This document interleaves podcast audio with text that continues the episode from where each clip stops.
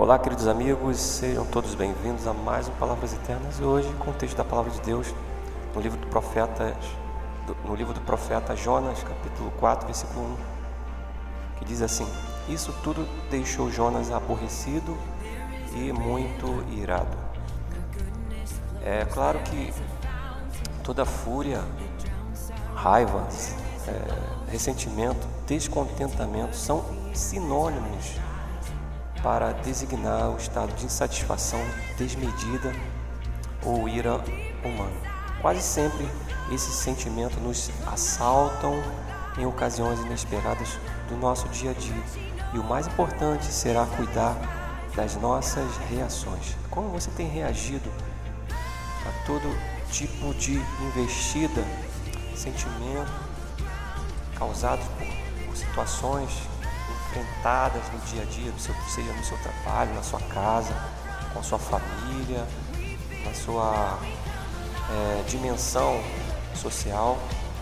É claro que é natural e razoável nos indignarmos, ficarmos aborrecidos, chateados com as injustiças da vida, mas temos de deixar que a retribuição e a punição venham da parte de Deus, descarregar a ira, a raiva, é, descontroladamente ofender ou fazer justiça com as suas próprias mãos, não é, agrada ao Senhor.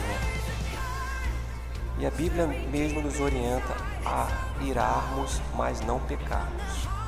Muitas das vezes, como Jonas, como acabamos de ler, temos uma indignação desproporcional ou injusta e ficamos irados com base no nosso orgulho ferido, que não é, o que não é certo, na verdade. Deus perguntou a Jonas, lá no versículo 4, no capítulo 4, versículo 4, e também pergunta, nos pergunta hoje, a sua ira, será que a sua ira é razoável? Bom, eu gostaria de deixar alguns pontos relevantes para que você pensasse sobre essa palavra. É, primeiro, ore e entregue a Deus todas as causas da sua ira, aquilo que você sente, aquilo que te preocupa com relação a isso. Segundo, peça ajuda e tranquilidade ao Senhor para que você reaja com equilíbrio e sensatez nos momentos de ira. Leia o Salmo 4, versículo 4, que diz o seguinte: Quando vocês ficarem irados, não pequem e ao deitar-se, reflitam nisso e aquietem-se. Quarto, reflita por instantes qual a verdadeira causa da sua ira. Pense nisso. Você tem razão para estar furioso, para estar chateado?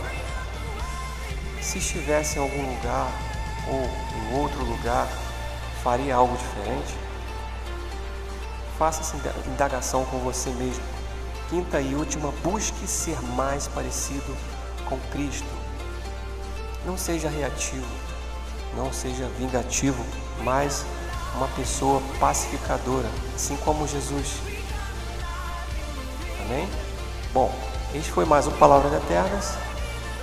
Não deixe de se inscrever em nosso canal, compartilhe o máximo que você puder, faça com que este projeto chegue aos corações. Nos vemos na em breve. Um grande beijo e até a próxima.